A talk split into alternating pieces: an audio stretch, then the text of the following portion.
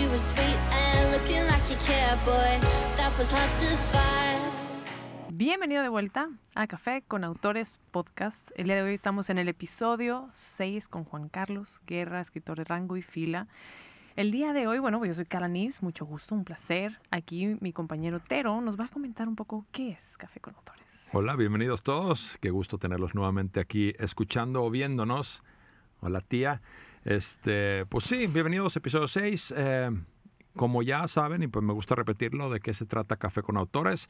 Es un movimiento, un grupo de gente que queremos apoyar la literatura, apoyar los autores locales, locales, locales. Carla. Locales, será locales. ya, este, y, y realmente crear este ambiente donde la palabra escrita es apoyado, es considerado, es, es realmente elevado y, y queremos dar este espacio a los autores, grandes y chicos, edades, no importa, género, no importa nada, no importa más que pongas letras en papel y los puedas compartir con el mundo. Así que un gusto estar aquí, bienvenido Juan Carlos, un gusto tenerte y yo creo que pues vamos a la entrevista. Por supuesto que sí. Bueno, eh, justo platicamos con Juan Carlos antes de entrar a, a grabación y yo quería preguntarte, Juan, ¿quién eres? ¿Cómo te presentarías ante alguien que no tiene idea del nombre que está en la portada de tu libro? Pues creo que al final es lo que soy, o sea, lo que estoy ahorita dando, haciendo.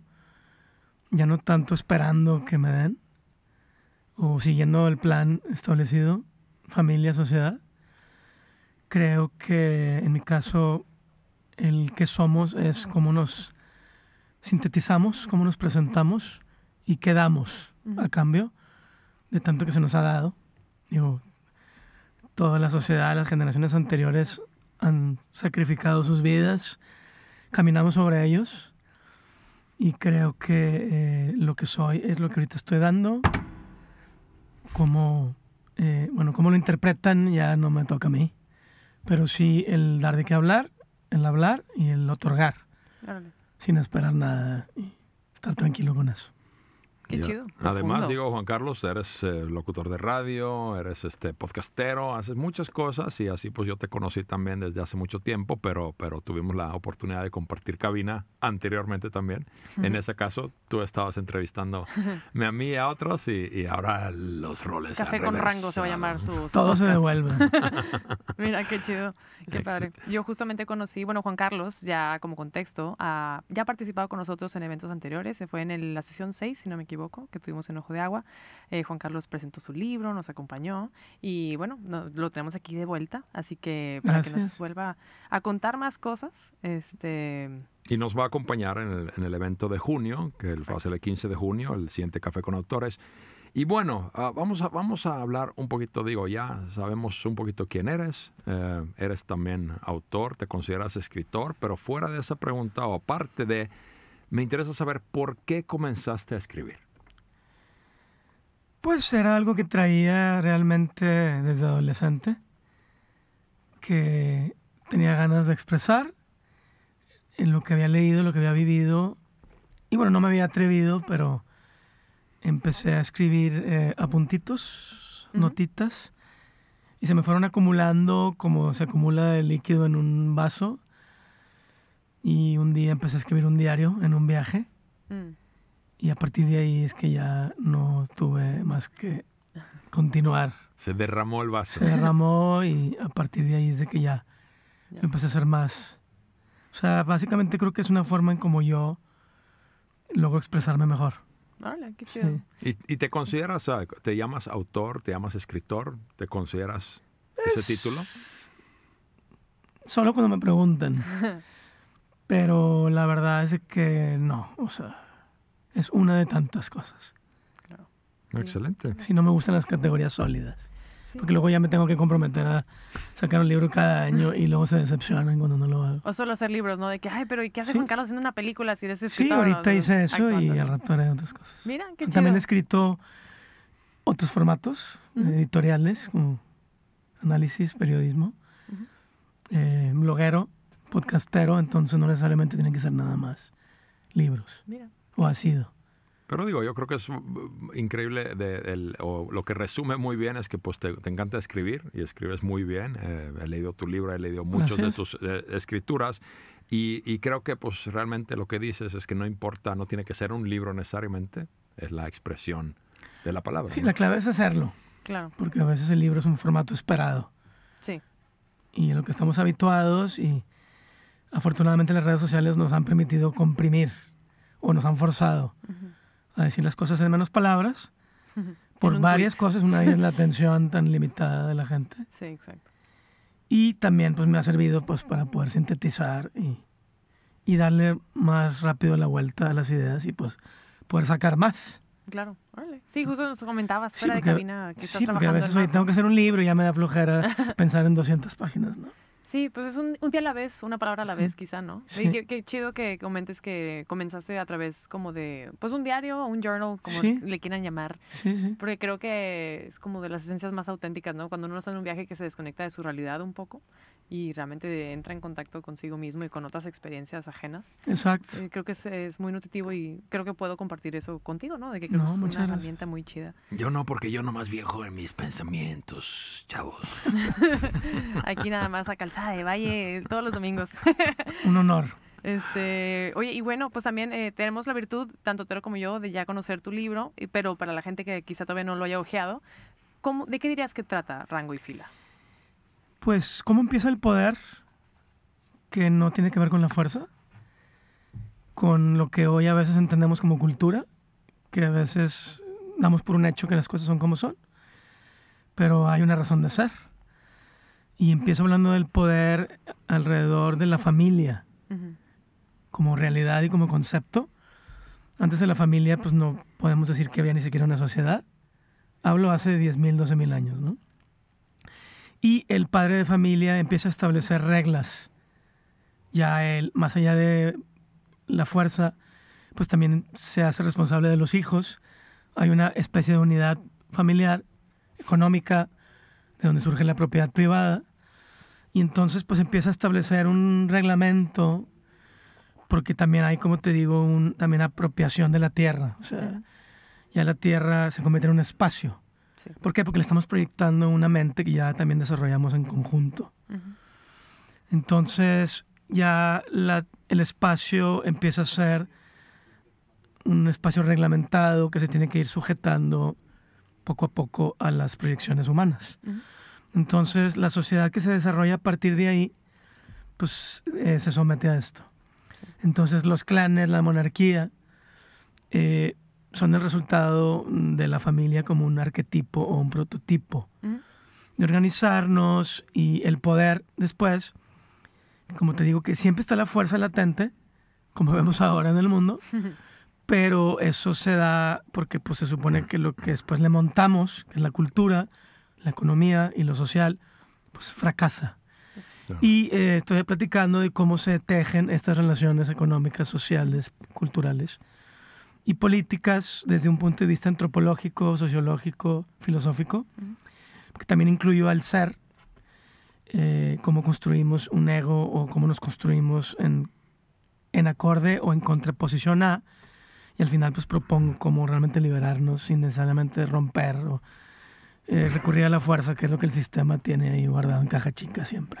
sí. Sí. sí, la verdad, por eso creo que ha sido para mí la lectura muy nutritiva, porque, pues, digo, yo no voy a decir nada nuevo, pero realmente de, de lo que tú pones que ha pasado de millones de años atrás, realmente nuestra vida no ha cambiado en gran proporción, ¿no? O sea, a lo mejor ha cambiado en la carroza por un Tesla y pues, simplemente, tipo, la reina por el presidente, pero, pues, interesante que, según nosotros, muy innovadores, pero, pues, ni tanto. Pues sí, ahora que está de moda hablar del patriarcado, pues explico lo que es.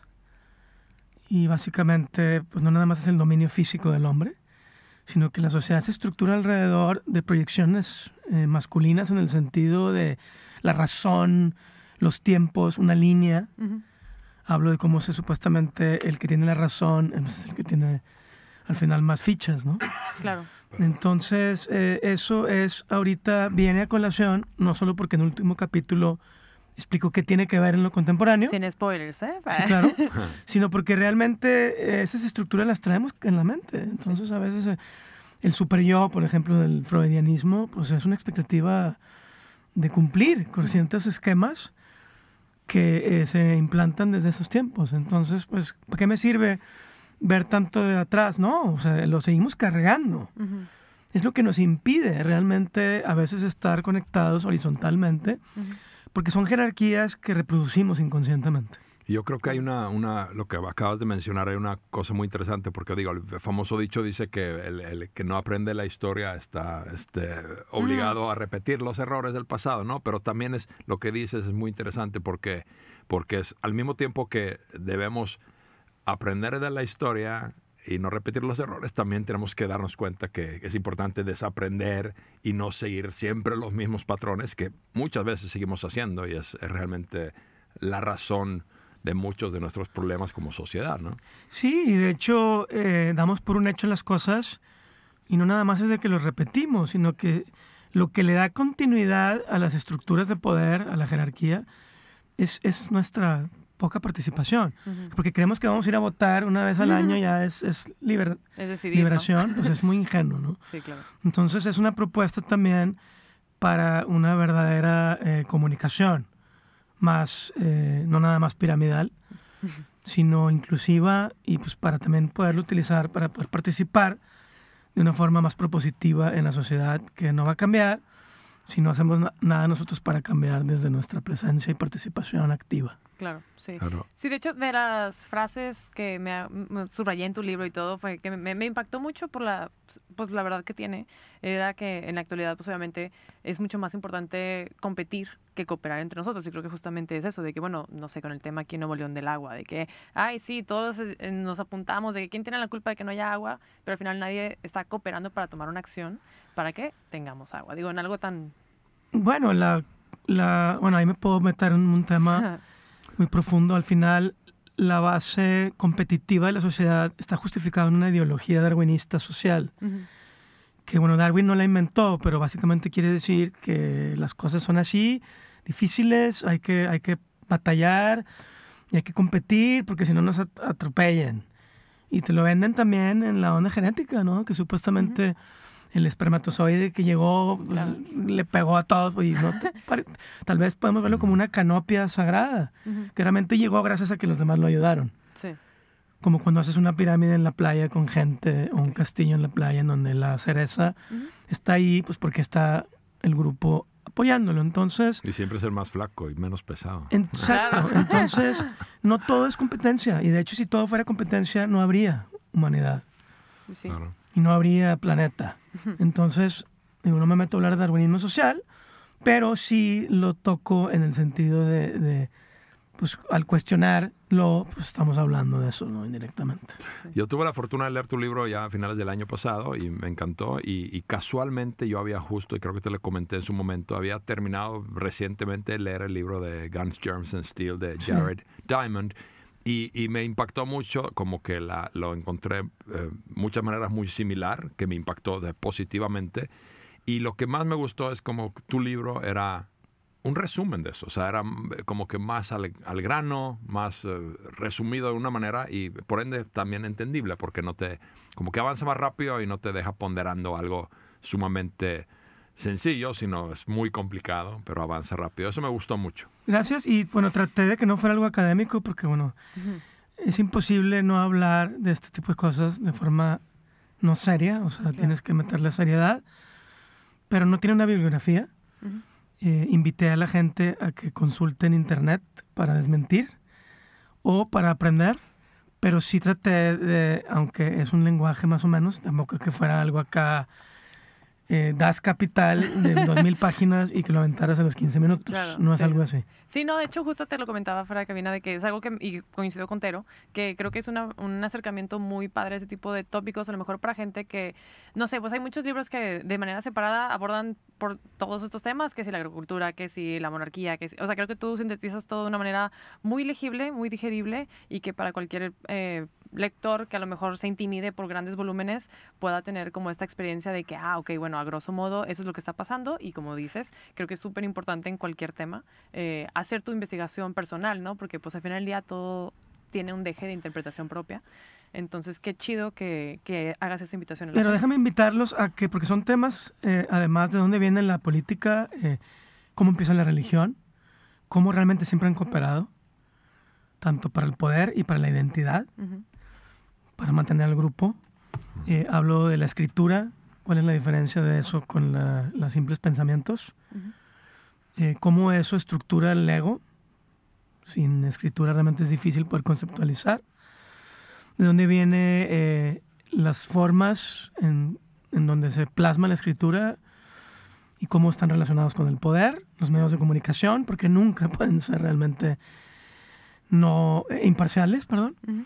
Eh, de dónde viene el tiempo, cómo pasamos de un tiempo cíclico, porque el- la, la agricultura era más algo cíclico y de dónde viene el tiempo lineal, etcétera, etcétera, etcétera, ¿no? Son temas muy padres, muy profundos, que tienen completamente que ver cómo se inventan los dioses, todo ese tipo de cosas. El, el tiempo, obviamente, una noción, este, una, una, una cosa inventada por el hombre, este, pero digo, di- dicen que los monjes fueron los primeros en aplicar los relojes y el tiempo, porque pues su vida era basado en rutinas, en repetir cosas y necesitaban una agendación de esas cosas y pues por ende inventaron el reloj y bueno, los primeros relojes estaban siempre en las fachadas de las iglesias y- y, en ese tipo y luego poco a poco pues se iba pa- pasando a toda la sociedad, ¿no? Y hay- hoy día, pues, ¿qué somos? Esclavos de la- del tiempo, Y, ¿no? y lo más importante es, explico cómo pasamos de tener una creencia basada en lo natural, o sea, que los Mm. truenos, la lluvia, eh, por qué los dioses tenían que ver con las diferentes características de la naturaleza, y cómo fuimos familiarizando, o sea, haciendo familias, Sí, y por qué Dios es hijo de, o primo, o Ujú. mamá de alguien. sí.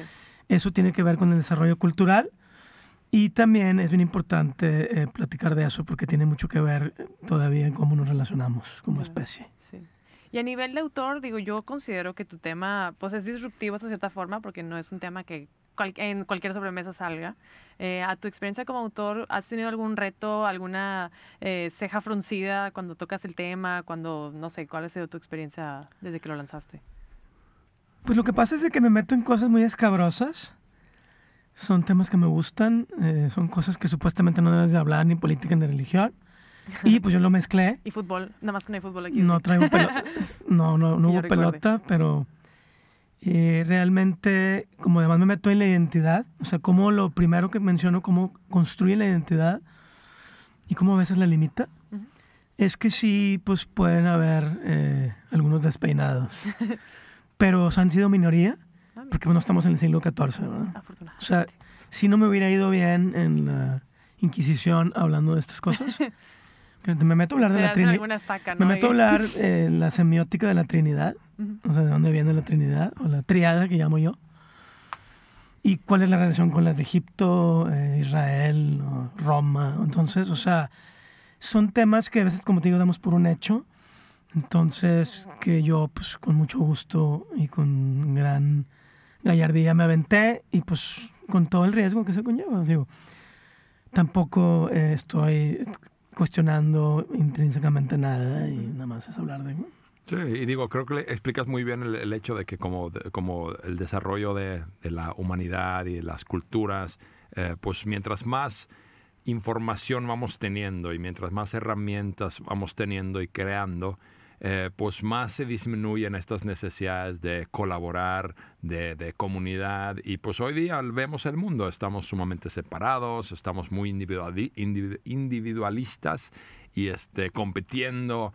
Y, y- pues digo, hay un, hay un, creo que un desfase de, de- de- llegó un momento donde dejamos eso atrás y ahora creo que el lado de la moneda es declinación. Creo que vamos, ya estamos, ¿a, a dónde, dónde nos llevará este camino? ¿Qué opinas tú de eso? Y yo no, yo no estoy proponiendo que sigamos con el individualismo al decir que nada más cuestionemos las estructuras del poder, sino que simplemente lo tomemos para eh, recalibrar las relaciones humanas en el sentido horizontal, para evitar ser tragados por ese individualismo que ahora nos están llevando eh, muy deliberadamente a un intento de despersonalizar todavía más. O sea, eso que la tecnología hace, como los teléfonos, en esencia eh, nos separan. Eh, digo, nos conectan en, en el sentido, si quieres, tecnológico, pero en el sentido humano nos separan. Claro. Hay evidencia de eso. Y como yo, aunque estoy escribiendo ese tema en otro libro, eh, estoy proponiendo no tener que completamente decir que sí. Sin romper el teléfono, pues también darnos cuenta que al sistema le conviene una despersonalización en esta, en esta nueva era de la cuarta revolución industrial de identidad digital, Ujú. que eh, no hay trabajo para todos, es la verdad, esto ya se está hablando, mucha gente lo está diciendo, y ellos quieren frenar la humanidad en el sentido social, multitudinario, Ujú. por eso la sana distancia ha caído muy cómoda. Yo propongo reconectarnos, y esa es mi propuesta al final en rango y fila, eh, pero pues no siguiendo inconscientemente el plan que pues también hay, porque al mismo tiempo que se nos despersonaliza, se nos quiere dar recetas de hace 10.000 años, pues para que los que no se han dado cuenta que ya no sirven, pues, pues ellos no tengan que batallar con lo que sí funciona, les ha venido funcionando y nada más dar dos, tres cucharadas de lo nuevo, pues para que la gente siga ahí nada más diciendo que sí a todo. Y como nunca ha sido mi estilo, pues no lo propongo ni en rango y fila ni en el nuevo que estoy escribiendo. Ni en ningún lado. Sí, me, me encanta ese- esa imagen que seguramente han visto de que cuando los teléfonos estaban encadenados a la pared, los humanos eran libres y ahora que los teléfonos son libres, los humanos estamos Y pues encadenados. sí, por lo menos tenía que ir a tu casa, tocarte la puerta que me- para que me dijeras que no. Ujú, claro. Ahora nada más me dejo en visto y ya se cuenta que es un Sí. tal vez. O el clásico, bueno, de mi generación, me acuerdo que yo me iba de la secundaria de que, ay, Carla, te conectas al rato en el Messenger, porque pues la computadora era el armatoste en mi casa, ¿no? Ya no era de que mi celular que te contesto en cinco minutos, era de como que nos ponemos de acuerdo para entrar en comunicación y estamos pues asignando este canal que es Messenger en aquel tiempo, ¿no? Y ahorita ya no existe eso, ahorita nada más, como dices, de que, ah, bueno, si decido te dejo en visto, si no te contesto, si no, y nunca me separé de este dispositivo que traemos todo el tiempo. Sí, ahora la sociedad es el de eh, desplazamos. O sea, bueno, pues te, te contesto la siguiente semana. Sí. Y eso cambia completamente la estructura social.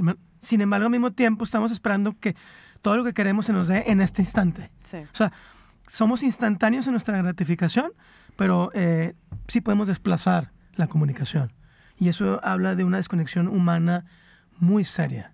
Claro. Y bueno, me metería en otra hora, pero ya hay eh, efectos muy contraproducentes en las sociedades. Y justo. bueno, eso me lleva justamente a la siguiente pregunta que te quiero, quiero hacer, eso pues, de, de eso de comunidad, de, de retomar estas maneras de, de tratarnos cara a cara después de la pandemia y todo. Este, pues te quería preguntar, digo, ya que has sido autor, eh, ya has presentado en Café con Autores, que, ¿cómo fue tu experiencia? ¿Cómo lo viste? ¿Cómo, cómo, cómo te sentiste? Pues muy padre, fue similar a cuando presenté el libro, eh, enfaticé que quería ver a la gente presencial Ujú. y que por eso escribí un libro físico.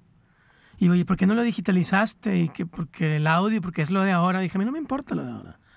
Para mí la base de mi pirámide es la material. Lo material, Lo tangible. lo tangible. Entonces, por eso, eh, qué bueno que hay un video aquí. Qué bueno que van a poder ir el 15 de junio a la El café con autor. al Café con Autores donde voy a estar con otros eh, y que voy a seguir neceando con la parte física porque es lo que tenemos, al final es nuestra soberanía Claro. y si me preguntas otra vez lo del principio quién soy, pues primero soy el cuerpo que desplaza esas ideas que comparto. Entonces sin ese cuerpo físico no puedo hacer nada en este plano. Claro. Entonces pues lo voy a seguir explotando como provincia. Qué chido. Es. te vamos a ver de, de gira por el mundo. En otro plano. En otro plano. Pero con viáticos, ¿no? por favor. Sí, no. Por eso, en otro plano. Café con autores en unos años. Ojalá. ¿eh? Estaría chido. Oye, pues qué padre. Y de esa, bueno, la verdad yo también estoy muy contenta de que nos hayas acompañado en ese evento y que nos acompañes en el futuro, Gracias. porque también considero que lo vivencial es lo más trascendente. Sí. Yo no he sido fan de, de que todo sea por Zoom y todo sea por Meet y todo sea por no. Hangouts. Este, y en ese mundo literario de expresar la palabra, ¿tú qué tip o recomendación le darías a otras personas que también quisieran este, comenzar a escribir, publicar un libro, algo que tú a lo mejor puedas darles como una recomendación? Abrir la lata de viboritas. Que salga boing. que son esas ideas, eh, pensamientos que van emergiendo del inconsciente y van pasando las barreras de la autocrítica, del ego, del miedo a no ser aceptado, Ujú. eh, plasmarlas. Hay demasiada tecnología, hay hasta grabadoras en sus teléfonos. Y poco a poco esas viboritas, eh, cuando las plasmen, o la, perdón, las dejen salir, ya van a estar escribiendo su libro o, o su poema. Entonces lo primero es no darle una patada a lo que emerge del corazón o del inconsciente. Y poco a poco, cuando ya haya demasiado acumulado eso, ya van a tener una materia que trabajar y ahí sí pulirle tantito para compartir. Qué chido. Sí, o sea, no tengan miedo, al final el capataz es uno mismo. y sí. Qué porque bueno. el ego pues está para adentro y para afuera, entonces la parte más dura va para adentro por lo general. Sí. Muy buen, muy buen consejo, o sea, dejar salir ese, Sí. ese creatividad, esas ideas, ese- tu locura, como quieras llamarlo, o total sanidad, pero déjalo salir, ¿sabes? Y ponlo en, ponlo en papel. Eso es lo más importante. Ese es el decreto, ese es el acto también. El acto en, en esa etapa es dejar ser, Ujú. dejarte ser. Mira, yo me llevo eso. Sí, no, nada más. definitivamente. Nada más. Ya lo demás es lo demás. Soltando la flecha ya Ya vuela. Todo es inercia. ¿no? Al final. todo es inercia. Inercias. exacto. Inercias. Chido. Muy bien, excelente tip. y me Inercias habituadas. Definitivamente. Oye, y- oye, y para, para seguirte y para tener más tips tan valiosos, este Juan Carlos, ¿dónde, dónde nuestros radio escuchas te pueden eh, Pues encontrar? eh, Danza Negra 2, con el número 2 en Insta. Eh, mi correo juanguerra.hotmail.com le sirve para mails y para encontrarme en Face. Ujú. Y ya mi teléfono no, porque... No te preocupes. Si Porque quieres ya ese- nadie llama, por eso. O bueno, el libro lo pueden comprar en varias librerías de la ciudad, pero si no lo pueden también pedir en rangoyfila.com. Ahí Bueno. también pueden ver de qué se trata y pueden ver un poco de la presentación original que hice hace un año más o menos. Qué bueno. Y también, obviamente, en, en el Instagram de Café con Autores también podrás Ah, encontrar también. las redes sociales Sí. de, de Juan, ya que justamente como nos va a acompañar en el próximo evento, pues vamos a estar comunicando Sí. más sobre él y más sobre su libro. Eh, también podrías escuchar este podcast en Spotify, en YouTube. Te invitamos a que lo leas. La verdad es que es un librazo muy bueno, muy recomendado. Muy, muy este, bueno. y Tero, cuéntanos, ¿cuáles son los eventos que siguen? Este, sí, digo, los siguientes eventos que tenemos, este, eh, el- este eh, domingo 29 de mayo, vamos a estar en San Pedro de Pinta nuevamente, pero este va a ser un evento especial, va a ser el Festival de la Palabra, parte de estas este, actividades de esta semana que está organizando el municipio de San Pedro. Y ahí vamos a tener eh, no solo nuestro stand, pero vamos a tener también venta de libros. eh, y vamos a tener una dinámica y una dinámica de escribir. Entonces los invitamos a visitar nuestro stand para su café y vengan a participar. Les vamos a dar un descuento en los libros y todo. Y va a haber, eh, creo que vamos a ser por lo menos ocho autores presentes, locales y este, presentando sus libros. Entonces vengan a saludarnos.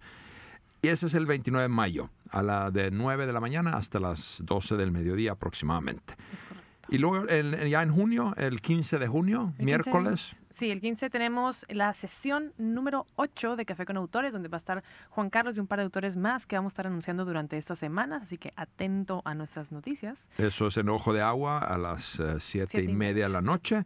Y el, el mes lo concluimos el 28 de junio en el siguiente Café Literario, donde vamos a estar hablando del libro de Frankenstein, que ya se encuentra ahorita, o creo que mañana, disponible en los, las bibliotecas móviles de la ciudad. Así que vayan a buscar su copia y lean este maravilloso libro. Eh, y nosotros, obviamente, síganos en Café con Autores. Por favor, compartan. eh, quieren escribir, saben de alguien que escribe o escribió o quiere escribir, que nos acompañen, vengan a hacer sus preguntas. Siempre estamos abiertos a eso. Es correcto. Yo soy Carla Nives. Yo soy Tero Molis y Juan Carlos Guerra. Muchas, Muchas gracias. a todos. Muchas gracias, Juan, por Nos vemos acompañarnos. pronto. Nos vemos en el próximo episodio, a más tardar. Gracias.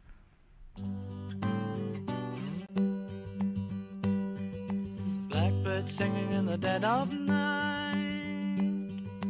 Take these broken wings and learn to fly.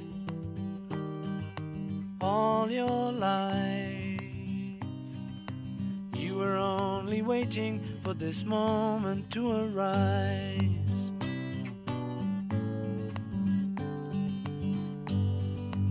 Blackbird singing in the dead of night. Take these sunken eyes and learn to see all your life. You were only waiting for this moment to be free. Blackbird fly. Blackbird dark black night.